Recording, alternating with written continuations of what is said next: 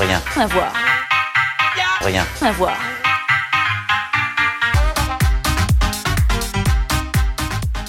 Eh oui, bonjour les amis, il n'y a rien à voir, c'est reparti pour une nouvelle saison avec euh, de la joie, de la bonne humeur, de la, de la culture, de l'actualité et beaucoup de choses qui vont se passer. Autour de la table, euh, on retrouve une partie de l'équipe que vous connaissez déjà, la personne de Pierre. Salut Pierre Salut Cédric, salut à vous tous. Victor Salut Cédric. Notre euh, petit nouveau, mais on le connaît depuis un petit moment, Alexis Masson. Bonjour, salut. Ah, t'as même eu le droit au nom de famille, toi, tiens. Eh oui. Pas de mal. Ouais, ouais.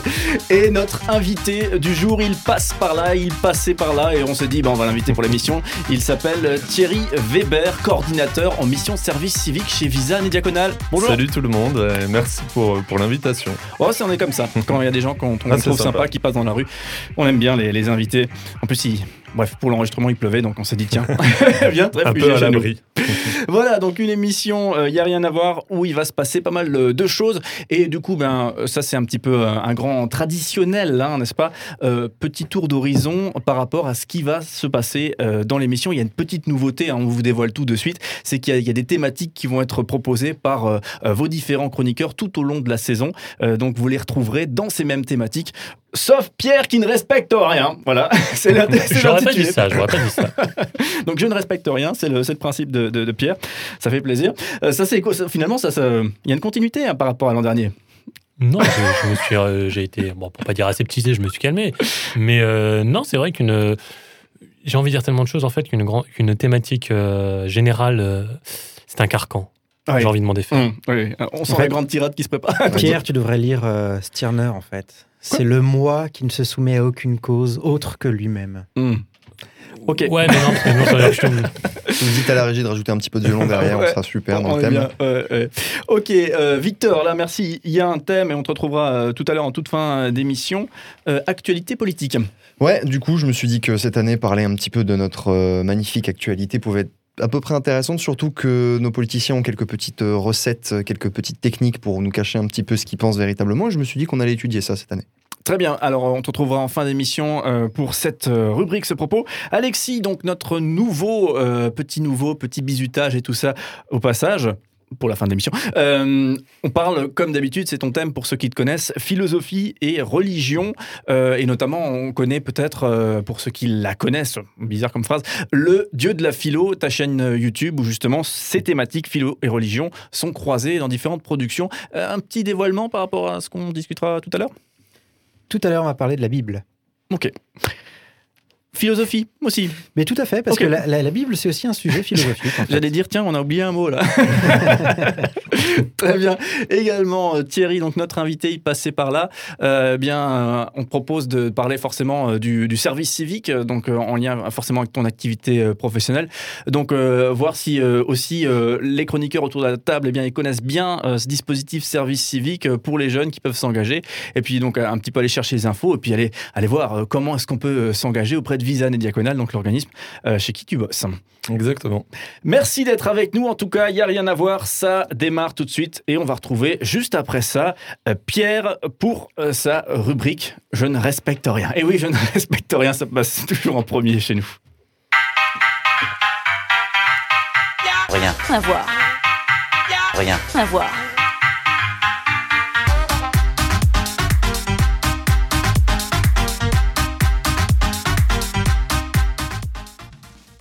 Avec le mauvais jingle, désolé.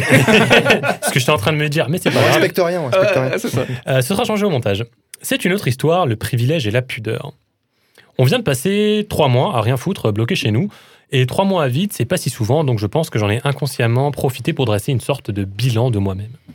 Et les conclusions, que j'ai partagées à mon psy, sont maintenant sous-scellées au bureau de la police judiciaire de Strasbourg et j'attends mon jugement prochain. Mais entre les, signe- entre les sinueuses élucubrations de mon cerveau que les saints d'esprit qualifieraient de malades, j'ai toutefois réussi à dégager deux pensées ô combien sans intérêt dans l'avancée de l'humanité, mais qui sont, toute modestie mise à part malgré tout, dignes, enfin je le pense, d'intérêt. Et si les deux peuvent sembler sans rapport, elles en ont quand même un, Cédric c'est pour toi, Éric Zemmour. Oh. Pour ceux d'entre vous qui ne le connaissent pas, Éric Zemmour c'est un peu le papacito de la télé. Et pour ceux qui ne connaissent pas papacito, comment dire? Vous voyez Cyrano de Bergerac et l'art de la punchline, le bon mot? Eh bien, vous mettez ça dans un corps d'un mètre 95, crâne rasé et barbu, tatoué, vous changez la prose en vers de Edmond Rostand en une violence semblable à la Wojtek, et vous obtenez un type qui vous dit de- que perdre une guerre contre l'Espagne, c'est la honte, puisque les Espagnols sont une race qui se lève après 10 heures, et que des cinq piliers de l'islam qui ont forgé leur passé, ils ont tout viré pour ne garder qu'un seul pilier, le chômage. Éric Zemmour, c'est la phrase choc, la clarté et la fermeté dans ses convictions. On notera que je ne parle là que de qualité de forme. Car si le fond est toujours discutable chez tout le monde, et bien souvent chez M. Zemmour, il est, à mon avis, une chose qu'on ne saurait lui retirer, c'est son talent oratoire. Et pour un mec comme moi qui se paluche sur Cyrano, la verve, ça compte. Donc, pour continuer sur la ligne directrice de cette chronique qui est la simplicité sans tergiversification inutile, la clarté sans l'enrobage sucré mais calorique des formules, en un mot comme en mille, mais plutôt en un car je l'ai dit, je suis bref, la précision, parlons de ces deux pensées que je me dois de vous partager. C'est en voyant un débat entre M. Zemmour et le pédophile Cohn-Bendit, comme dirait Jean-Marie Le Pen, que j'ai mis sur papier ces deux idées. Oui, pour le moment, je passe pour un gros pro-Zemmour, mais bon, si c'est le prix à payer pour ce que je veux défendre, je règle l'addition de bon cœur. Sur le plateau du débat entre nos deux larrons, pardon, entre nos deux lurons, une invitée, une jeune femme, a demandé à Zemmour pourquoi il ne croyait pas en l'identité européenne alors que la jeunesse, la génération Erasmus, est façonnée dans cette Europe. La réponse de M. Zemmour est tout à fait pertinente et c'est enfin ma première pensée. On est des putains de privilégiés et on ne le sait pas. Enfin, moi si, puisque je suis là pour vous apporter la lumière. Mais Erasmus implique d'être en études supérieures, d'avoir les moyens de partir, de financer cette année. Ce n'est pas le cas d'une grande partie de la jeunesse, ni même de tous les étudiants d'études supérieures, sachant que certains sont en situation de forte pauvreté, mais pour la condition étudiante, on prendra une émission entière, ça la vaut bien. On a de la chance, et on réalise pas puisqu'on a toujours grandi dans ça. J'ai fait 6 ans de fac, Victor est à sa septième année, nos potes sont tous des mecs en post-bac, on a peu d'amis en BEP ou qui étaient en apprentissage ou qui ont arrêté après le brevet.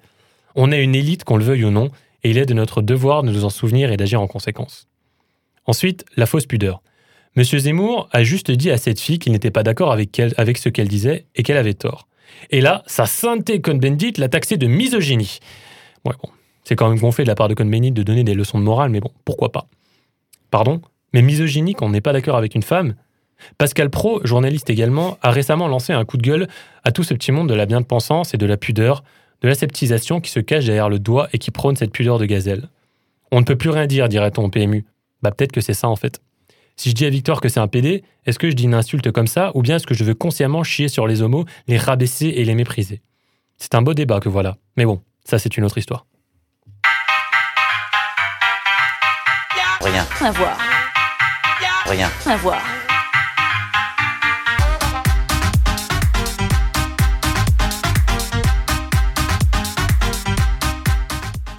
C'est marrant parce qu'il y a quelques jours, j'ai regardé justement une série vidéo Clash, euh, Clash à la télé euh, sur YouTube. Et, et du coup, il y avait du Eric Zemmour euh, à toutes les sauces. Et justement, alors dans différentes euh, configurations face à différents types de personnes. Et, et sincèrement, ah, c'est terrible. hein. Vous, vous- c'est addictif. hein. Tu, tu regardes une vidéo comme ça, après tu te dis Oh, le il y a Clash numéro 15, allez, je vais me la faire aussi. Et tu finis ta, ta soirée à regarder ça. Et en fait, tu as la tête comme une valise. Et tu te dis C'est pas possible qu'ils donnent tellement la parole à ces gens. Non, moi, ça me.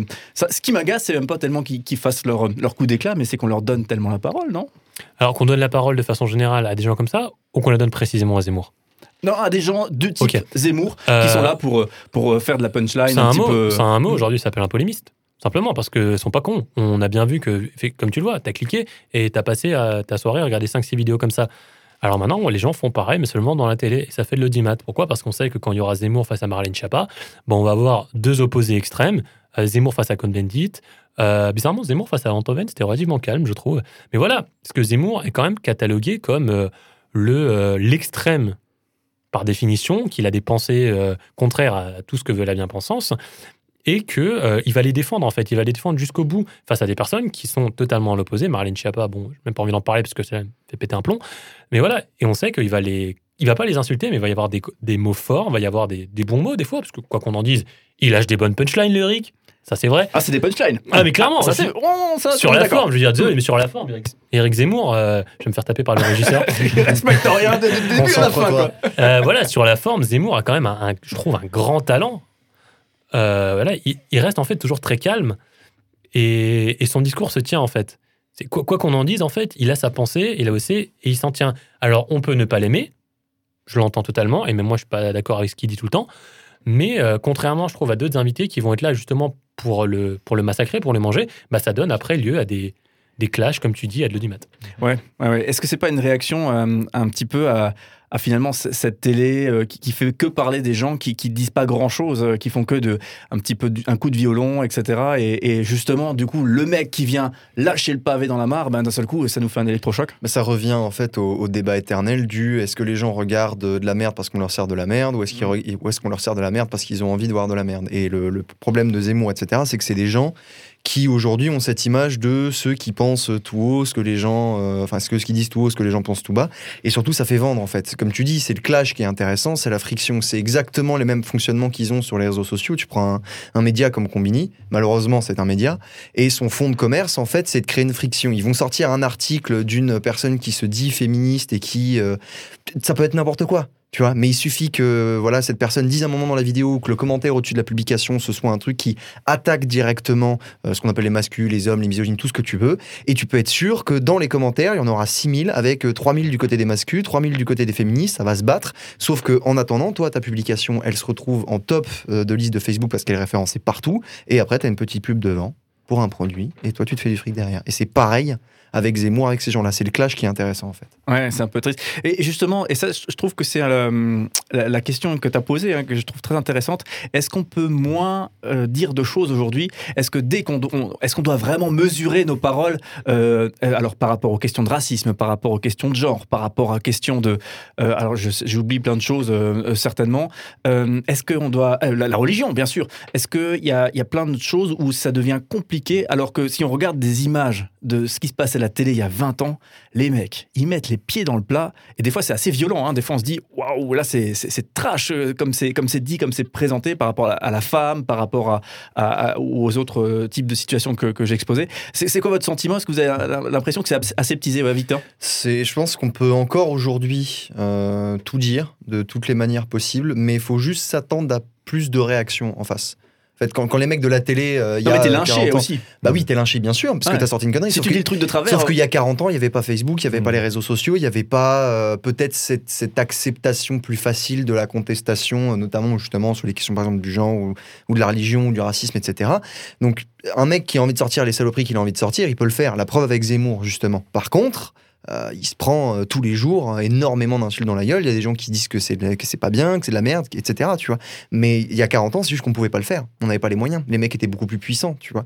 Aujourd'hui, il y a au moins euh, l'idée de s'attendre à une contestation. Ouais, votre sentiment Les autres, ça, ça- non Vous n'avez pas ce sentiment? Alexis, allez, je, je te sens passionné par Alors, le juste débat. avant qu'Alexis parle, j'aimerais avoir 30 secondes avant qu'on lance le, le Kraken. non, non, mais je- Victor a dit effectivement le fait que bon, c'est un, c'est un redit, c'est un poncif, mais euh, il n'y a pas les réseaux sociaux. Aujourd'hui, n'importe quel connard a la parole, euh, n'importe quel fragile qui a rien vécu se dit tiens, je vais donner mon avis, il va être intéressant. Mhm. Non, en fait. Je veux dire, tu remontes 60 ans en arrière, tu dis un truc comme ça en place publique, euh, t'étais sanctionné. Tu vois, aujourd'hui, on, éventuellement, on te fait président des États-Unis si tu dis de la merde. bon, c'est une autre époque. Et euh, est-ce qu'on peut tout dire Compliqué. Parce, bah, mine de rien, compliqué, parce qu'effectivement, si maintenant Zemmour veut. Ouais, on- je prends l'exemple de Zemmour, bon, peut-être pas Zemmour, mais un gars, un journaliste ou un chroniqueur, effectivement, parler de sujet, euh, il va faire une blague sur un PD juif homo. euh, il va peut-être, effectivement. Il y avait deux fois le même. Ouais, bah, ok, d'accord. C'est- C'est là tout. Ouais. clé. Ah, d'accord, c'est- ok. C'est un truc. Tu vois, merci. Mais euh, au- aujourd'hui, tu vas faire ça. euh, Il y a tellement, euh, comment dire, cette, ce contrôle, pour pas dire cette censure, qui va, qui effectivement va être exacerbée par les moyens de communication, en fait, en même aux réseaux sociaux, que du coup, le, le chef de production va se dire non, si je le fais, si je le mets lui, même si moi, ça me fait rire, même si moi, je trouve pas ça choquant, rien, même si je sais que c'est du ton de l'humour, ce que tu veux. Euh, derrière, je sais que je vais me faire euh, tabasser par tous les SJW d'Internet, euh, je vais SOS Racisme qui va venir toquer à ma porte, euh, euh, toutes les associations euh, ABC2F LGBTQ qui vont se pointer. Euh, voilà. Et Mais le ce problème, c'est que c'est beaucoup plus puissant. c'est d'une certaine manière à juste titre, mais des fois, justement, il y a ce côté de, on peut même plus, on n'ose même plus prononcer les mots. J'avais une émission comme ça pour vous dire où on a parlé à un moment de la question de l'islam. Ouais. Tu sais, et, et quand tu prononces ce mot-là, moi, moi, je ne parle pas de, de. Au moment où je prononce ce mot-là, je, je me, dans ma tête, je me dis, Oh là là, attention, pas que, que je crée un amalgame, je veux surtout pas exprimer une chose de manière un peu maladroite qui ferait que d'un seul coup, euh, ça déforme complètement ma pensée. Donc c'est- vous voyez ça, c'est cette tension au moment, au moment- au moment où le, le sujet arrive sur le tapis. Release the Kraken. Alexis. Mais il y a aussi la, la- la différence du fait que dans les années 60, euh, tous les mouvements post-structuralistes, post-modernistes n'avaient pas encore fait leur œuvre. On discutait rationnellement parce qu'on considérait que la discussion pouvait permettre de mettre les gens d'accord Ouais. grâce à l'échange d'arguments et de rationalité. Aujourd'hui, enfin, en tout cas, dans certains mouvements euh, post-modernistes, on critique la raison comme étant euh, quelque chose de fondamentalement occidental, quelque chose de blanc, de patriarcal, euh, puisque traditionnellement et historiquement, l'homme raisonne, pas la femme. Et donc, le débat ne se porte plus sur des arguments, sur de la rationalité, mais plutôt sur des émotions et notamment aussi sur des identités. Or, une identité, ça ne se discute pas rationnellement, c'est on est ou on n'est pas quelque chose. Donc, à partir du moment où on se crispe sur son identité de femme, de noir, de blanc, de français ou d'autre chose, eh ben, il n'y a plus de discussion à avoir. C'est simplement, on est choqué, euh, on est quasiment blasphémé du fait d'être contesté dans ses sentiments intérieurs. Et c'est le sentiment qui vient devant, avant la raison. Et c'est ça peut-être la, la petite différence qu'il y a entre, on va dire, euh, les années 60 et aujourd'hui. ok, ouais, c'est bien Il y, résumé. a- il y a Marc Delila qui explique très bien. euh, Marc Delila. Marc Delila, si ma mémoire est bonne, hein, parce que je suis pas spécialiste en philosophie politique, mais euh, il me semble que son, je, je me trompe pas sur son nom, c'est un spécialiste donc euh, euh, de gauche en plus euh, aux États-Unis qui explique un peu l'évolution de, de la pensée, de, de la Voilà, façon- ça c'est bien. Écoutez-le. la façon dont euh, les, les- au début le- la question c'était des luttes de classe et comment les luttes de classe ont été remplacées par des luttes d'identité puisque à peu près tout le monde s'est mis d'accord sur les questions économiques, il n'y avait plus rien à discuter et donc la nou- le nouveau débat qui pouvait avoir lieu si c'était plus des questions économiques, bah, c'était des questions d'identité, noir, blanc, femme, etc.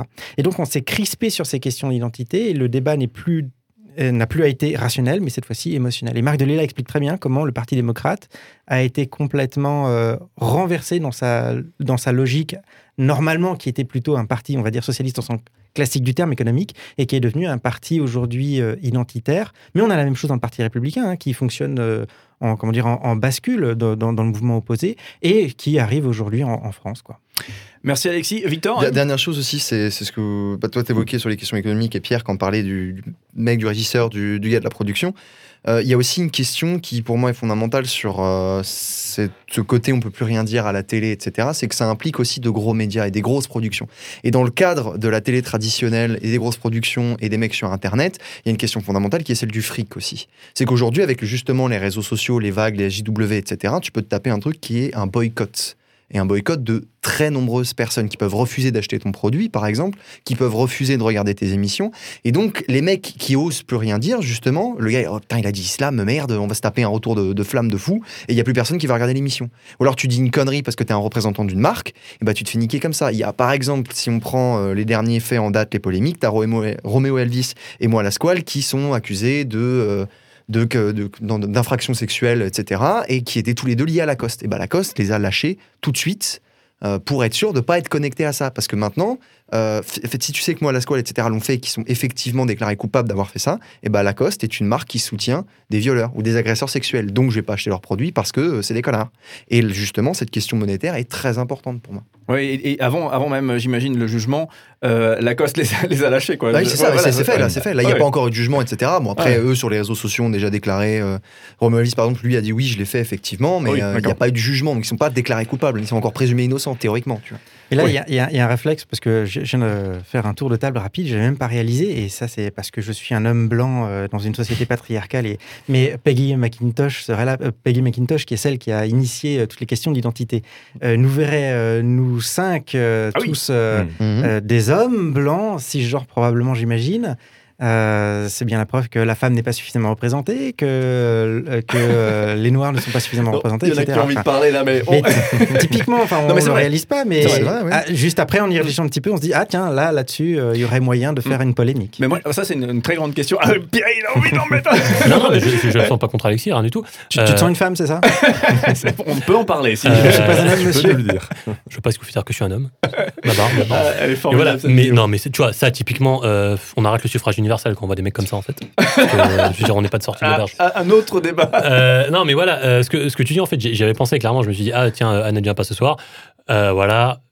Il y a- Ah oui, c'est vrai qu'on avait avoir- notre caution Annette, j'ai Ouais, oublié. ouais, Ouais, mais elle est blanche, tu vois. Ouais, c'est vrai. C'est-à-dire, par exemple, les âgés racisés, femmes, elle n'a pas le droit. Ouais. Tu vois C'est dé- déjà ça, déjà rien que j'ai dit ce mot. Il y a des mecs qui sont morts dans les tranchées pour notre survie et on dit ce genre de phrase aujourd'hui. Il y a un problème. À un moment, ça a merdé quoi. Euh, bon, Euh, ce que je veux dire, en fait, ce que tu avais dit avant, euh, avec beaucoup mieux dit que moi, euh, l'auteur Merci, que merci t'avais- beaucoup. le- l'auteur que tu avais cité, euh, Marc de Lila Marc de Lila, effectivement, voilà. C'est ça. euh, Aujourd'hui, on, on a les sentiments qui prennent le vent parce qu'on a trop de temps libre, en fait. C'est ça, je veux dire. On, on- on a tellement. Le, le fait qu'on ait le temps de se poser ce genre de questions euh, pour revenir sur le genre, qui pour moi est un truc qui me fait péter un plomb, voilà. Je, je veux dire, c'est c'est pourtant pas compliqué de définir un genre, bordel, il y en a deux. Oui, que je- après, ça, c'est. Voilà. Tout le monde serait pas d'accord. tu vois, bah là, je- Cédric, là, il est en panique. Cédric, il est en sueur. c'est ouais, tu reçois de l'émission. Il y a un de mes chroniqueurs, dont je suis responsable, Mm. qui est en train de dire ça. C'est Il y a un gars qui va se faire agresser à la fin de l'émission. Euh, et voilà, qu'aujourd'hui on ait le temps de se poser ces questions, en fait, bah, je le dis, ils ont trop de temps libre pour dire la formule, mais ce que ça veut dire, c'est que qu'on- qu'on pense à ça, euh, ça, ça prouve quand même qu'il y a un problème dans, dans nos préoccupations, dans le sens de nos priorités. Je sais pas si, si on voit ce que je veux dire, c'est que, que pour moi, ça, ce sont des questions, mais ah, comment est-ce que tu peux euh, arrivé à te poser des questions de ouais, les hommes, ils écartent trop les jambes dans le métro, euh, alors que t'as- c'est clicheton, c'est clicheton de ouf, mais c'est symptomatique. Ils écartent trop les jambes dans le métro, alors que tu as des pays où euh, le viol, c'est un sport national dès l'âge de 12 ans, tu vois. Oui, après, moi, c'est sûr que si on fait les comparaisons. non, mais euh, les, comparaisons, ouais, c'est facile de dire, ouais, il y a toujours des problèmes ailleurs, c'est pas pour autant qu'on s'occupe pas de mm. ceux de chez nous. D'accord, mais, et pour résumer, euh, tu disais à l'époque, on avait peut-être le droit de dire plus de choses. Euh, c'est toujours très dur de juger son époque par rapport à une époque passée, en fait. Ouais. Oui, c'est Parce qu'aujourd'hui, voilà, on disait, ouais, à l'époque, euh, euh, Madzenef qui disait, euh, j'adore me taper les gamines de 12 ans, qui disait ça sereinement, on voit ça aujourd'hui, scandale, ok, Ah oui. tout ce que tu veux. Voilà. Bon, là, Cédric, je suis d'accord. Pas bien. Ouais, pas bien, pas bien. Euh, mais pourtant, à l'époque, euh, je suis sûr que si on discutait avec euh, Pivot ou avec quelqu'un d'autre, je vois tes signes, Cédric, on on n'allait pas trouver que Pivot était un défenseur de, le- de la pédophilie. C'est Enfin, si, si, si, mais ça posait pas de problème. Vo- Ouais, ouais, Parce voilà. que ce qu'on ignore, c'est qu'effectivement, en fait. dans les années 70, on a pas mal de, de- de philosophes bien connus et bien ancrés dans le milieu universitaire qui ont défendu la pédophilie comme étant la suite de la libération sexuelle. Pour eux, c'était normal et ça posait pas de problème dans les années 70. Ok, est-ce que vous voyez mes signes maintenant Non, mais c'est juste pour appuyer le fait qu'il Ouais. y a des choses qui choquent à une époque et qui ne choquent pas à une Ouais, autre époque. Et notamment, ça, il y a eu une période durant laquelle la pédophilie, ça ne posait pas de difficulté. Un discours s'adapte toujours à un public, de toute façon. Ah, la belle époque. Oui, on pourrait. Euh, alors on, on pourrait euh, gloser euh, longtemps là-dessus. Euh, merci en tout cas pour le propos initial, la chronique de, Pierre dans cette fameuse eh bien, série qui va vous suivre toute l'année. Je, je respecte rien. Ça, finalement, ça colle assez bien, je trouve, en, termes d'intitulé de, série. Très bien. Voilà, donc on te retrouvera avec une, chronique du même type le mois prochain, pour le prochain rendez-vous. Dans quelques instants, eh bien, changement de sujet, puisqu'on va, on va retrouver Alexis. Et Alexis, cette fois-ci, tu vas mettre non plus la casquette du philosophe politique, mais celle que tu connais le mieux, à savoir celle qui croise philosophie et religion. Euh, et du coup, on va te retrouver dans quelques instants euh, pour ton propos, juste après ça. Rien, À voir, rien. à voir.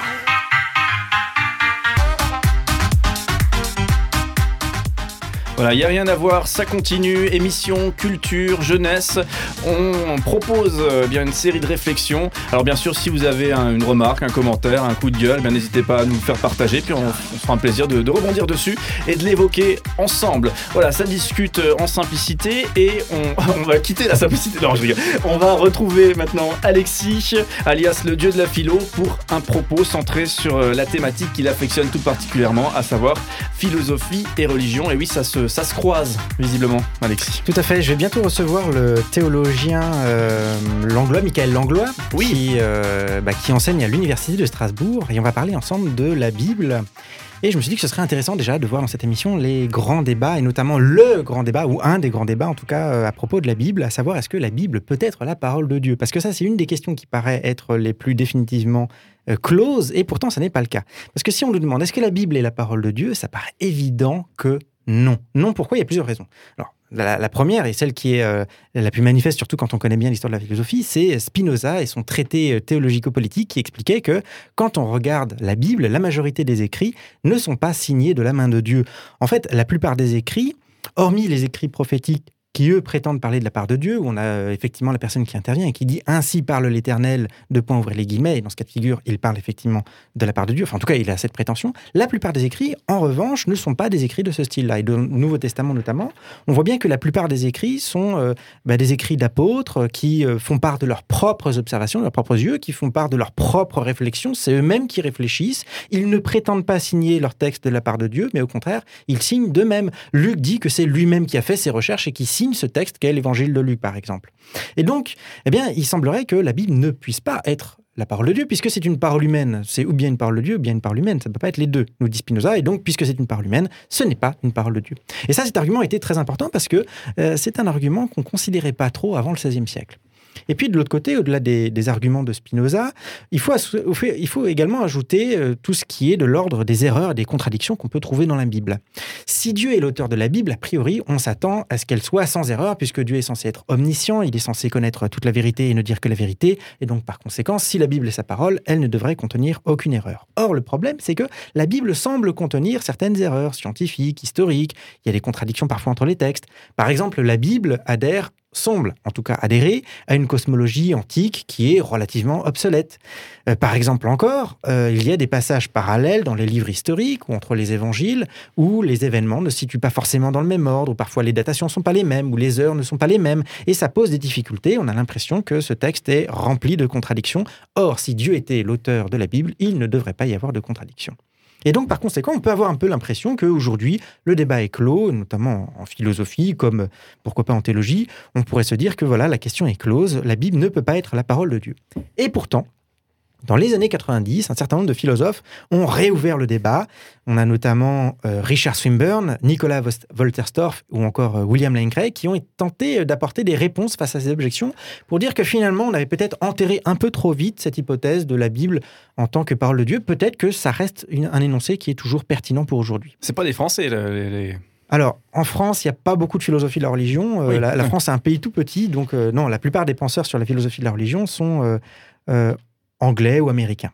Et notamment, le premier là dont je vais parler, euh, Richard Swinburne, est anglais.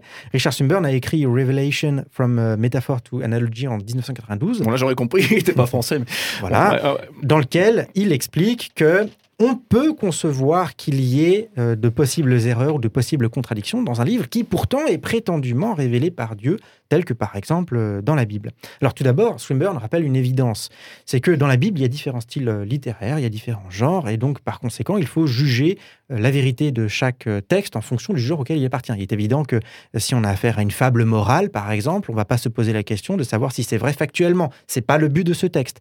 De la même manière, il faut juger en fonction des standards de l'époque. On sait qu'à l'époque, notamment les récits historiques dans l'Antiquité avaient des standards un peu plus faibles que les exigences d'aujourd'hui. On pouvait se permettre des approximations qui aujourd'hui, sur le plan académique, seraient euh, euh, inacceptables. Et donc, par conséquent, il ne faut pas oublier qu'il y a différents genres et également différents standards selon les époques. Ça, c'est le premier point. Le deuxième point, c'est que oui, il peut y avoir des erreurs dans la Bible, notamment lorsqu'elles sont liées aux croyances de l'époque euh, à laquelle la Bible a été écrite. Et Swinburne, là-dessus, fait valoir ce qu'il appelle euh, les présuppositions qui peuvent être avancées dans un discours à côté des assertions. Alors, je sais que c'est encore un peu chinois, mais je vais m'expliquer. Il arrive souvent que dans un discours, on rappelle les présuppositions de son interlocuteur, c'est-à-dire ses croyances culturelles. Mais ces présuppositions, même si elles sont fausses, n'entachent pas le message en lui-même, parce que c'est euh, le message en lui-même euh, dont on s'intéresse à savoir s'il est vrai ou pas. Je donne un exemple pour que ce soit plus clair. Si un historien romain, par exemple, nous dit que le divin Auguste s'est rendu à Brindisi, par exemple, eh bien, le, fait que euh, Auguste soit divin, ce n'est pas le cœur de son message, ça c'est simplement un rappel dans la culture romaine, on l'appelle comme ça, c'est le divin Auguste, on l'appelle comme ça, mais ça, ça fait pas partie de l'information en tant que telle que euh, l'historien est en train de nous transmettre. Et donc on s'en moque de savoir si Auguste est divin ou pas, c'est pas ça la question. La question c'est est-ce qu'il s'est rendu, oui ou non, dans telle ou telle ville? De la même manière, je pourrais dire qu'aujourd'hui, euh, il arrive que euh, de nombreux journalistes parlent de sa sainteté le pape. Euh, pourtant, très peu de journalistes sont catholiques. Est-ce que s'ils nous disent que sa sainteté le pape a rendu visite à tel ou tel pays, c'est faux parce que ben, le catholicisme est faux, par exemple? Enfin, à supposer qu'il soit faux. Mais évidemment, non, puisque ce n'est pas le cœur de l'information. Le cœur de l'information, ils, ils font simplement que de reprendre un code culturel, mais en fait, on s'en moque. Ce qui compte, c'est le cœur de l'information, et le cœur de l'information, c'est que le pape s'est rendu dans ou dans telle ou telle ville, par exemple. Et donc là, de la même manière, c'est possible que dans la Bible, si Dieu parle dans une culture, qu'il utilise des codes culturels, qu'il rappelle des croyances culturelles pour ensuite s'adresser aux personnes, c'est tout à fait possible qu'il y ait euh, de tels, de tels rappels qui peuvent être erronés, mais ce n'est pas ça le cœur du message. Il faut bien distinguer ce qui est de l'ordre du rappel culturel et puis de l'ordre du message en tant que tel. Et puis enfin, Swinburne euh, rappelle que si Dieu est l'auteur de la Bible, en fait, il y a deux auteurs systématiquement. Il y a Dieu euh, en tant qu'inspiration lointaine, on va dire cela comme ça, et puis d'autre part, il y a l'auteur humain. Et que peut-être que les deux n'ont pas forcément voulu dire la même chose.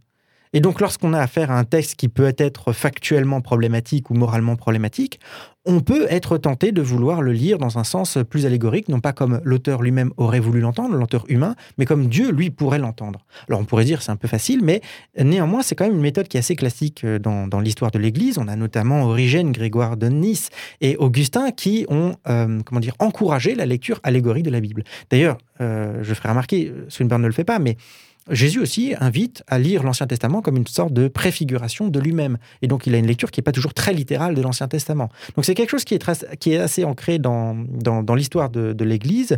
Et ça n'est pas, euh, comment dire, euh, une, hypothèse ad hoc que de penser que si Dieu euh, est à l'origine de la Bible, eh bien, qu'il ait voulu donner un autre sens que le sens que l'être humain qui a écrit tel ou tel texte a voulu lui donner. Donc, la Bible peut contenir des erreurs. C'est pas un vrai problème euh, si c'est un texte qui est divin. On peut y voir une forme d'accommodation divine à une culture donnée. On peut voir une double intention dans un passage, auquel cas on peut être invité à lire la Bible de façon allégorique. Tout ça, c'est très intéressant. Mais pour le moment, on n'a parlé que de la question de la vérité. On n'a pas encore parlé de ce qui faisait que le texte pouvait être justement attribué à Dieu. Est-ce que le texte peut être attribué à Dieu? Et là, c'est euh, quelqu'un qui s'appelle euh, Nicolas Wolterstorff qui a davantage euh, traité cette question-là dans, un livre qui s'appelle Divine Discourse, publié en 95 dans lequel il développe une théorie qu'on appelle la double agence. Comment est-il possible qu'un texte soit euh, co-signé à la fois par Dieu et à la fois par un être humain? Alors en fait, la double agence, ça veut dire que c'est un discours qu'on assume à travers des mots qu'on n'a pas prononcés soi-même ou qu'on n'a pas écrit soi-même. Et Wolterstorff donne deux exemples, ou plutôt deux modes selon lesquels la double agence peut se produire, ce qu'il appelle la délégation et l'appropriation. La délégation, c'est lorsqu'une personne est, dans certaines conditions, autorisée à parler au nom d'une autre. Euh, typiquement, c'est le cas de l'ambassadeur, c'est le cas de la secrétaire, qui va parler et d'ailleurs, je suis en train de féminiser euh, ces. Euh, ouais, la secrétaire. Voilà, ouais, ça, c'est mal. Sexisme ordinaire. Mm. Mais euh, c'est des exemples typiques de délégation d'une parole où le secrétaire ou la secrétaire ou l'ambassadeur va parler, ou l'ambassadrice, madame l'ambassadeur, ou madame l'ambassadrice. Je ne sais plus ce que l'Académie française accepte. Euh, dans ces cas-là, on voit que la parole est déléguée.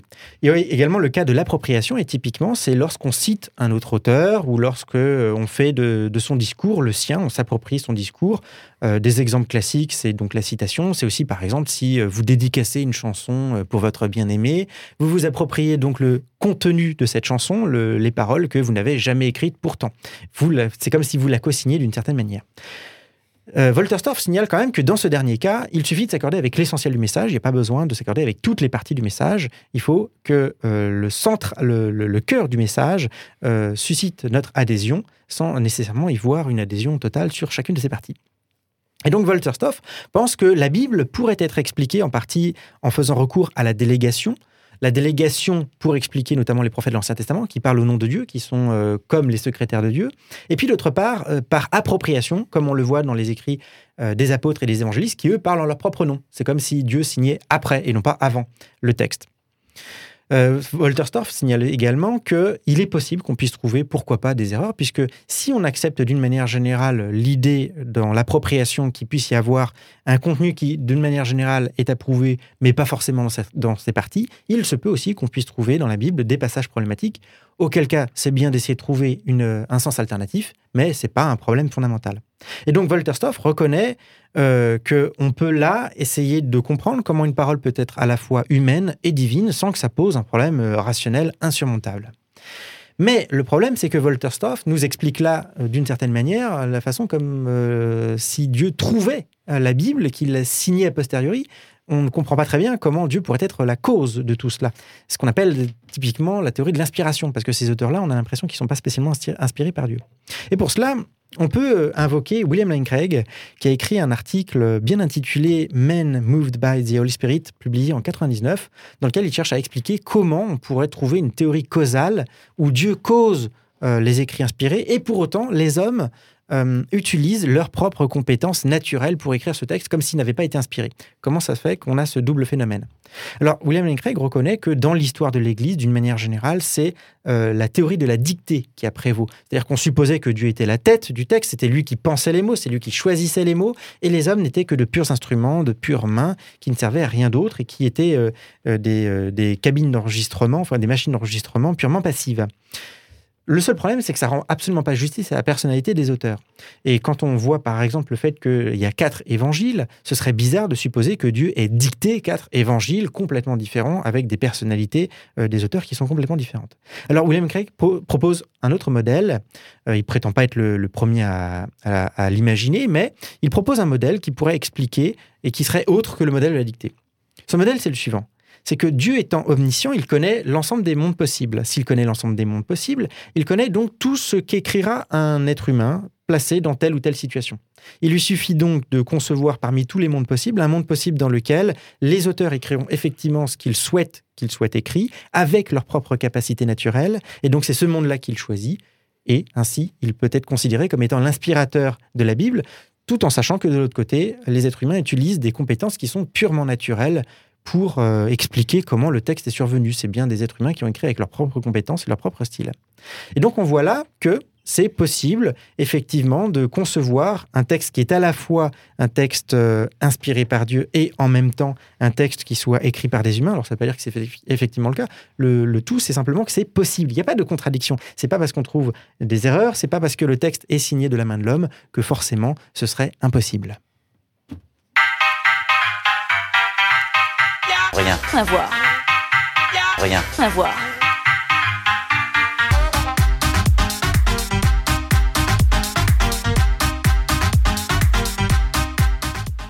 Alexis, toujours aussi euh, passionnant et et toujours aussi peu enclin à regarder sa montre. Allez, euh, donc euh, moi j'ai une, réaction par rapport à ça, mais peut-être un, un- je, je- je jette mon regard à gauche, à droite, voir si, si quelqu'un a, a- a déjà compris. hein. non, non. Euh, si, si quelqu'un a une réaction par rapport aux propos d'Alexis, peut-être c'est des questions, peut-être qu'on qu'on se pose même pas. hein. Non, je sais pas. C'est des anglophones qui, qui se posent la question. Peut-être que. Alors j'y vais avec ma question. Je vous laisse réagir si jamais. Mais Euh, Je dirais qu'on se pose pas la question parce que la question, elle est vite répondue. Euh, on a l'impression que la, Ah, on a l'impression que la réponse est déjà donnée. C'est que évidemment, la Bible n'est pas la parole de Dieu. Il n'y a même plus besoin de poser la question. Donc l'intérêt de ces philosophes, c'est de se dire, en, euh, l'athéisme, en tout cas, euh, peut-être s'appuie sur des arguments qui finalement sont pas si forts que cela. C'est ça l'intérêt de, de ces débats-là. Et justement, si, si on est lecteur de, de la Bible, qu'on soit croyant ou pas d'ailleurs, hein, qu'on désire jeter son, son regard sur, sur ce texte, moi je trouve que de connaître, de savoir, on a l'impression qu'il faut avoir une tête. Mais une tête tellement remplie de, de tellement de connaissances pour pouvoir réussir à analyser derrière le mot, le grec, le contexte, le latin, le- la traduction, euh, le machin, que tu as l'impression en fait de ne pas pouvoir euh, lire en simplicité un texte. Non, je sais pas. Bah, ça, pour faire un parallèle avec un truc qui n'a rien à voir avec la Bible, le ça être des le, Anneaux. le Coran d'ailleurs. hein, ça- Euh, le Coran et la Bible, c'est pas rien. Euh, le... Mais les, les théories de l'inspiration sont complètement différentes, par contre. Oui, d'accord. Ah, et- le Coran, c'est radical. C'est la parole de Allah. Il n'y a pas de. Euh, pour parler donc, du Seigneur des Anneaux. Euh, C'est pareil. D'ailleurs, bah, Laissez-le par- Laissez-le parler, laissez-le parler. Là, il a raison. euh, J'adore quand tu fais ça, la caméra tourne vers toi, c'est à toi la parole. Euh, pour parler de Seigneur des Anneaux, quelqu'un. Est-ce qu'il y a des fans de Seigneur des Anneaux ici? Ah oui. Ok. enfin oui. Mm, mm, mm. ok. Euh, à quel fan du Seigneur des Anneaux Un petit trop. peu, Pas trop, couchiche, pas trop, pas, pas fan ou tu connais, t'aimes bien mais sans plus Exactement, la deuxième. Je Voilà. connais, mais sans plus. T'as vu les films, c'est sympa. T'as vu les films dix fois environ Il y, a des, il y a des belles musiques, des beaux paysages. Trois fois de suite. Bon. Voilà. Euh, fan du Seigneur des Anneaux Je l'ai vu. Voilà. J'ai pas trop aimé, je l'ai vu. D'accord. Ouh, ah bah, on va... Ça, ça, ça On aime, pas. Non mais, non, épineux. mais pas, pas de souci. Ah, J'ai- Seigneur des je l'ai Anneaux. dit avant. Arrêtons le suffrage universel. euh, enfin, il y a plusieurs fans de Seigneur des Anneaux. Tu vois, effectivement, les personnes qui ont vu le film, Mhm. c'est sympa, c'est joli, c'est un bon divertissement. Euh, si quatre ans après, ils repassent à la télé, ils vont le regarder. Voilà. Il y en a qui vont être un petit peu plus, qui vont dire Ouais, c'est vachement bien, je connais les, les neuf personnages qui font la communauté de l'anneau, euh, je connais deux, trois noms de, de Terre du Milieu, tout ça, c'est bien. Et après, il y a les mecs qui n'ont pas de vie, qui ont passé beaucoup trop de nuits sur euh, Tolkien Deal et à lire le Silmarillion et à faire des fiches sur le Silmarillion. Oui, ça existe, ces gens-là. On a une vie, on existe. hein. Euh, Montre-nous ces fiches. et voilà. Mais est-ce qu'on peut dire que ces personnes sont fans au même niveau que celles qui ont simplement vu et qui connaissent deux, trois trucs? C'est là qu'on va rentrer dans le problème de tout et de tous les sujets et de ce que tu as dit avant aussi, Alexis. On a la gradation. À quel moment on se dit, si tu veux te dire croyant ou t'intéresser à ça, il faut que tu connaisses tout? Vous voyez? Euh, on, on peut très bien dire à quelqu'un, euh, tu n'es pas un vrai fan du Seigneur des Anneaux parce que tu n'es pas capable de me raconter la bataille des larmes innombrables. Vous voyez Euh, on peut très bien dire à un, croyant, euh, tu n'es pas croyant parce que peut-être que tu as lu la Bible, mais tu es incapable de me citer le Deutéronome par cœur. Tu vois c'est le, problème, c'est que euh, tu dis, tu as l'impression qu'il faut avoir une tête comme ça et avoir énormément de connaissances, par, parler le grec, mais avant le grec, il faut parler l'hébreu, et avant l'hébreu, il faut parler l'araméen. Et si on parle pas l'araméen, on peut pas se dire vrai croyant parce qu'on n'a pas la vraie parole, parce que ça a été galvaudé et biaisé. Le problème, c'est que en disant ça, déjà, on va réserver la région à une élite, parce que je sais pas s'il y en a beaucoup qui parlent l'araméen encore aujourd'hui. Et puis une élite qui s'intéresse à ces sujets. En Voilà. hein. C'est ça. Et en faisant ça, on va en fait, euh, un, un peu à la manière de, de- je ne sais plus l'auteur, parce que tu as cité beaucoup, euh, qui parlait, euh, on pas, qui disait qu'on n'est pas forcément obligé d'être d'accord avec tout le, tout le message, mais le cœur du message. Euh, bah, en fait, il y en a plusieurs qui le disent, hein, Ouais. aussi bien Bah, Richard. Sunderland que Walter Stoff. Bah voilà, bah, je suis pas d'accord avec eux parce que ça, ça soulève un problème. euh, c'est quoi le cœur? On est obligé de définir le cœur du message. Mm. Et c'est là qu'il y a tout le problème. Est-ce que le cœur du message, c'est quoi? C'est aimez-vous les uns les autres et la miséricorde des pauvres du cœur et on s'arrête Bah, là? ju- Et, justement- et, et- et- et si c'est. Est-ce que c'est ça le T'as eu tes message? 12 minutes, Alexis, tout à l'heure. T'as t'as quatre émissions qui sont passées là, c'est fini. Coupez-lui le micro. Euh, je suis en train de niquer les miennes. Mais est-ce que on considère que le cœur du message c'est ça, ou est-ce que le cœur du message, bah, c'est tout le Nouveau Testament euh, et également aussi tout l'Ancien Testament qui va avec, ou est-ce qu'on en fait abstraction, est-ce qu'on se la joue protestant? Tu vois, c'est ça en fait dans, ce genre de théorie qui, est tout à fait sympathique, mais euh, pour moi, euh, du haut de toute l'arrogance que je peux faire preuve, qui est merdique parce que je aucune légitimité, mais quand même, c'est faux parce que on, est obligé de définir le cœur du message de la même façon qu'on est obligé de définir la ligne de comment dire d'acceptation de qui est un fan du Seigneur des Anneaux, qui est un vrai croyant. Et ben, ça oblige un arbitre, une décision arbitraire de dire à partir de là, tu es fan du Seigneur des Anneaux, à partir de là, tu es croyant, et tu obligé de croire à ça, ça, ça, ça et ça, mais pas ça et ça et ça, de tout ce qu'il y a dans la Bible pour te dire adepte et fidèle. Et là, ça pose un gros problème parce que qui va décider ça? Une précision, Victor hein Ouais, il y a- moi je trouve qu'il y a, y a quand même un avantage avec la religion, euh, enfin la philosophie de la religion, c'est qu'au moins on accepte le fait de poser des questions. Et ça pour moi déjà, ça, ça cause tous les soucis qu'on peut avoir après, c'est qu'il y a ceux qui acceptent de se poser des questions et de remettre en question le sujet qu'ils étudient, et il y a ceux qui disent non, c'est comme ça, ta gueule. Tu vois, c'est le mec qui va te dire euh, non, le Seigneur Anneaux, c'est les versions longues, ta gueule. tu vois bon, aussi là, je suis d'accord, faut les couper en deux ceux qui regardent au cinéma Merci mais, mais quand même, non, voilà. Et au niveau de la religion, c'est la même chose. Moi, je me considère comme athée, agnotiste, tout ce que tu veux. Bref, je ne crois pas, je ne suis pas euh, catholique, je ne suis pas chrétien. Mais j'accepte qu'on me parle de religion quand celle-ci est réfléchie et que celle-ci est argumentée. Et justement, Alexis, avant, tu disais, ça peut être des arguments contre l'athéisme. Bah, à l'inverse, un athée peut avoir des arguments contre la religion. Et au moins, accepter ça, ça démontre un truc que les gens soient fans, que les gens euh, soient religieux, que les gens. euh, voilà, c'est le fait qu'ils croient en quelque chose. Et cette croyance, tant qu'elle est remise en question et acceptée, là, elle est intéressante, tu vois. Et au moins, euh, la philosophie de la religion, ce que nous présente Alexis, c'est que ça permet de se poser ces questions-là et de nous, au moins, d'avoir un débat. Parce que si c'était juste pour nous dire, bah, au final, euh, conclusion de ma chronique, bah, euh, c'est Dieu qui a écrit la Bible, point, taisez-vous tous, ça n'a aucun intérêt, tu vois. Alors qu'au moins là, on peut au moins essayer de comprendre. Alors, c'était un peu long. Mais euh, C'est un peu comme intéressant. tu, tu me donneras les auteurs de nouveau parce que j'avais plein de questions au milieu, mais à chaque fois j'ai oublié l'autre par, par la Moi, je première. te les ai envoyés sur Messenger pour pas les. C'est pour ça- Ouais, c'est voilà, pour- ça, il- c'est pour ça que il j'étais sur le téléphone tout le temps. En Non, fait, c'est mais pas il que y je a- m'intéressais pas, c'est que Il y, y a un truc, ce que je trouve très drôle aussi, c'est qu'en fait, dans les questions religieuses, on retrouve en fait toutes les questions qu'on peut se poser euh, dans d'autres contextes. Moi, Ouais, par exemple, mes, mes- si on peut dire, mes, mes croyances, ces sujets-là qui ont créé cette passion, parce que c'est la passion qui rend tout, qui ont, qui m'ont fait me poser ces questions sur un sujet, c'est justement le Seigneur des Anneaux, c'est Warcraft, c'est les univers euh, d'Heroic Fantasy que j'ai connus, c'est les jeux vidéo auxquels j'ai connu, c'est les jeux vidéo où j'ai passé des six- 600 heures dessus, et où je me demande si euh, effectivement Sargeras, c'est pas le dieu créateur de l'univers de Warcraft, alors qu'en fait, non, c'est Arthas qui devait le faire, tu vois, ce genre de choses. Et au moins, euh, cette passion-là, elle se révèle par justement le questionnement qu'on qu'on a autour. Quoi. Ouais, après, il y y, a tout de même une différence entre euh, l'analogie entre Seigneur des Anneaux euh, et être, être fan passionné Seigneur des Anneaux et, et être passionné ou plutôt croyant de manière euh, forte, euh, c'est tout de même, il y a une philosophie de vie, euh, une, vision du monde, je dirais, euh, qui, qui accompagne peut-être les, les- les grandes croyances qu'on connaît. monothéistes, etc. Alors qu'il y a moins une vision du monde qui accompagne les gens qui sont très passionnés de, de- de Warcraft. Ça dépend de- en fait. de- de- Euh, les, Enfin, gens je- typiques. Préjugés peut-être, hein, mais les, voilà. les gens typiques, c'est euh, tout le phénomène qui a autour du, du jédaïsme, qui a été reconnu comme religion puisqu'il a suffisamment d'adeptes en Angleterre. Suffrage universel. C'est-à-dire que Encore et toujours. le, le, le jédaïsme, euh, personnellement, je pense qu'en réalité, c'est une forme de taoïsme qui a été euh, intégrée euh, à Hollywood. Euh, mais il y a bien une vision du monde, il y a bien euh, l'idée euh, du force côté obscur, euh, côté Je pensais avoir un truc clair. intéressant à dire, mais non. Non, non, mais Mais c'est non, mais vrai, du, coup, c'est vrai. du coup, on peut en tirer une véritable philosophie de vie. et On peut vivre comme un Jedi. Enfin, il y, en a qui le font. Je pense qu'il y en a qui le font pour rigoler. Et il y en a aussi qui le font sincèrement. Et je pense vraiment qu'il y a. De toute façon, c'est du taoïsme euh, en version Hollywood. Donc il suffit simplement d'être taoïste et c'est bon. euh, c'est euh. et, et pareil pour Matrix. euh, Matrix n'est qu'une forme d'hindouisme euh, version Hollywood.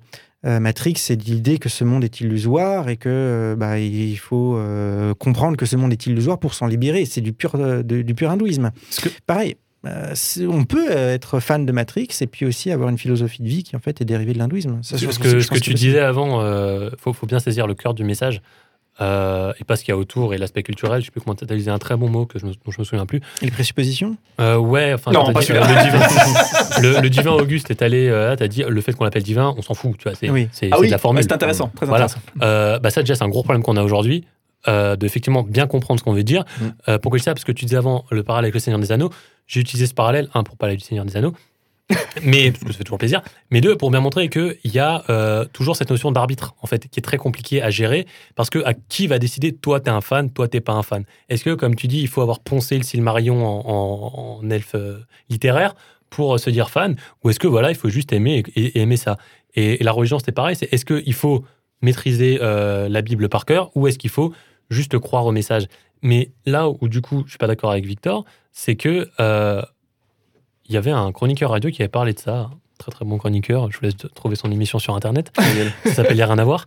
Euh, et on parlait justement de philosophie et de religion et j'avais dit euh, est-ce que vous préférez, euh, je sais plus comment j'avais tourné ça, mais la Il se la- cite lui-même, le gars, quoi. Ouais, c'est ça. Euh, personne n'est à la On hauteur. atteint un niveau là.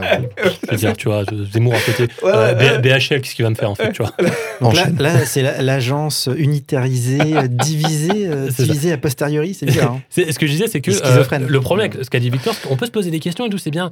Mais ce que je reproche à la religion, en fait, euh, c'est que, ok, on se pose des questions, très bien. Mais derrière, on y croit quand même. Qu'en fait, ce qu'on est en train de faire, c'est qu'on est en train de se branler dans une pièce, le temps de kiffer. Mais quand on sort de la pièce, bon, les gars. Oui, chacun sympa. conserve son. Mais voilà, à ce compte-là, t'aimes le Seigneur des Anneaux, c'est tout. C'est pas la peine de te branler sur le Silmarillion et sur le reste de l'histoire, quoi. ça n'a rien à voir. on va alors, non, mais non. ce que je parce que, propose- ce que je veux dire, c'est qu'on a là, euh, on pose des questions. Effectivement, le problème, c'est que quand il y a ces, ces débats philosophie et religion, euh, on dit oui, est-ce que Dieu l'a bien écrit ou pas, tout ça, d'accord. Mais au fond, euh, la personne croit quand même que bah, c'est la parole de Dieu, c'est le message, c'est le- les règles selon lesquelles on doit vivre. Et c'est ça. Au final, il y a cette croyance. Et, et ce qui me chiffonne, 30 secondes, ce qui me chiffonne, c'est que euh, bah, cette croyance, en fait, elle est basée, malgré toutes les questions qu'on s'est posées, sur Maca, je trouve. Alors, Alors, pour le coup, je suis absolument pas d'accord avec la- toi. mais la dernière réaction. Alors, hein, pour, le coup, je suis absolument pas d'accord avec toi, mais je On pense, déjà je pas pense d'accord que la c'est- dernière c'est fois. une question de personnalité. Je pense que c'est une question de Ah, personnalité.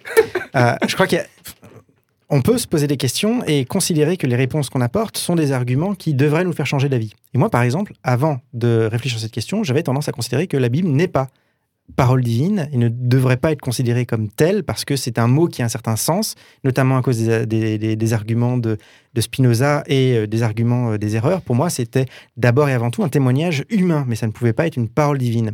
J'accepte qu'on puisse maintenant utiliser le terme de parole divine parce qu'il me semble que, bon, allez, pourquoi pas? Les arguments sont valables. Et donc, j'ai changé d'avis euh, en faisant cette, cette chronique. Donc, je suis absolument pas d'accord sur l'idée que forcément, on, aurait, on, pourrait comment dire, discuter d'idées et ne pas changer d'avis malgré les arguments qui pourraient arriver. Euh, J'ai l'impression que ça arrive très souvent que ce soit le contraire. Euh, on discute d'idées, on a des arguments, et les arguments, ils ont leur propre force qui nous oblige à considérer que telle ou telle thèse est plus vraie que telle autre. Et à ce moment-là, ben, on change d'idée. Oui, c'est quand même l'intérêt du dialogue rationnel qui, qui cherche à, à se frayer un chemin quoi dans, ce qui a le plus de sens quoi. Ok. Euh, je, on, je- arrêter là. Je sais qu'on pourrait on pourrait se remuscler se, euh, longtemps et se relancer, mais on va arrêter là. Merci beaucoup Alexis pour la euh, chronique qui a duré trois fois trop longtemps mais qui était très intéressante. La prochaine fois on t'attend en tournant. Et merci pour vos pour vos, réactions. Alors ce qui va se passer c'est que Annette, on l'a cité tout à l'heure, n'est pas là aujourd'hui. Elle est, tout simplement malade. Mais elle nous a tout de même préparé un, un petit billet, donc on va, on va écouter avec grand plaisir Annette. On puisse pas dire que cette émission est soit 100% masculine, n'est-ce pas? Donc on va écouter, on va écouter Annette. Et euh, tout à l'heure, eh bien, on retrouvera notre invité. Il passe par là. Euh, on va changer complètement de sujet. hein. On va parler de, de mission de service civique et, autres types d'engagement, Euh, puisqu'on, et ça c'est Pierre, tu le disais tout à l'heure, on peut, on peut pas voyager, on peut pas, etc. sortir de, de, notre quartier si on n'est pas dans des études supérieures et tout ça. Il y a quand même des petits dispositifs qui existent, non? Hein? On verra tout à Oh l'heure. putain, le raccourci que t'as fait. oh là là là là. Ah, non, C'était un- une connexion, allez. Ouais, Allez, allez, tu, me- tu me l'accordes ça passe. Voilà, donc euh, on parle du coup de, du, du service euh, civique euh, tout à l'heure et autres dispositifs, etc. Eh bien, on va t'interroger un petit peu là-dessus euh, et, et découvrir bien sûr euh, ce magnifique métier. Avec grand plaisir. Je vous attends au tournoi aussi. oui, Allez, d'accord. On arrive, on arrive. Ok, je sais pas si tu vas pouvoir battre euh, le Seigneur des Anneaux et tout ça. On va te trouver des analogies que tu vas voir. Oui, Ça va être énorme. Allez, bref, restez bien avec nous et de suite, on a le grand plaisir euh, bien de retrouver Annette. Bonjour mes chers auditeurs et chers collègues. Je suis désolée de ne pas pouvoir être avec vous. Je vous parle de l'antichambre de la mort, aussi connue sous le nom de royaume de mouchoirs et de doliprane. Oui, j'ai attrapé froid, ce qui veut dire qu'au moins au sens social, je ne suis plus parmi les vivants. Normalement, la première chose à faire, c'est évidemment de demander à mamie comment se soigner, n'est-ce pas? Mais le savoir-faire de mon pays natal, la Lettonie, ne m'a pas sauvé cette fois-ci. J'ai testé tous les remèdes traditionnels. Je respirais de l'oignon, je mangeais du radis noir au miel, je parlais au dieu de la forêt et je me suis même fait des compresses de lardon et de fromage blanc. Mais je me suis vite rendu compte du fait que ce rhume français nécessitait une approche plus sérieuse. Donc, j'ai cherché des conseils dans d'autres cultures. Tout d'abord, j'ai suivi le conseil chinois de l'acupuncture et je me suis retrouvée avec 10 aiguilles épinglées sur le point de mon nez. C'était presque aussi désagréable qu'un test de Covid. En plus, c'était pas très efficace. Alors, pour oublier ça, j'ai suivi une méthode écossaise et je bu un grand verre de whisky. Pas d'amélioration. Sauf dans le mood. Ensuite, j'ai regardé comment font les Allemands. Malgré l'horreur que ça me procurait, je bus un peu d'extrait d'escargot visqueux. Heureusement, les Allemands avaient pensé à y ajouter un léger goût d'ananas. Après, j'ai mis la musique vietnamienne pendant que j'essayais la ventouse ou de sceller sous vide des tasses chaudes sur ma peau. Et puis, suivant les traditions russes, j'ai préparé un bain bouillant pour mes pieds. Bon, mon pédicure est parti en vapeur et j'ai l'air d'être une dalmatienne rouge et rose, mais au moins j'ai commencé à me sentir un peu mieux. Et finalement, après avoir mangé une soupe de lézard, un pudding d'ail et un bac entier de piment chili, j'ai le plaisir de vous annoncer que non seulement suis-je presque guéri, mais grâce à l'effet secondaire du bac de piment, j'ai également appris à cracher du feu. Ce qui veut dire que vous risquez de payer moins pour le chauffage cet hiver à la radio. You're welcome. Bon, je retourne au lit. N'est-ce pas génial que le monde est tellement riche de cultures et de méthodes pour se soigner? À plus, à plus, à ptchou Annette. Annette. Il suffit de dire ça, Annette. Merci Annette pour cette rubrique qu'elle nous envoie alors qu'elle est effectivement malade en vrai. Et euh, j'espère qu'elle n'a pas tout testé. C'est ces, ces- ces remèdes. Euh, L'escargot à l'ananas, pourquoi pas hein. Moi, je suis chaud. hein. c'est la compresse de lardon qui m'a fait un petit peu flipper. Avec du fromage ouais, ça sera. Bref, donc euh, si vous êtes mal, ça peut arriver. Mais il y a un endroit où il faut pas aller se, se soigner, c'est chez elle. ok. Allez, dans quelques instants, on va euh, évoquer le sujet euh, du service civique et de l'engagement d'une manière générale de la jeunesse avec notre invité. Il passait par là aujourd'hui. Euh, il s'appelle Thierry Weber, notre invité, et on le retrouve juste après ça.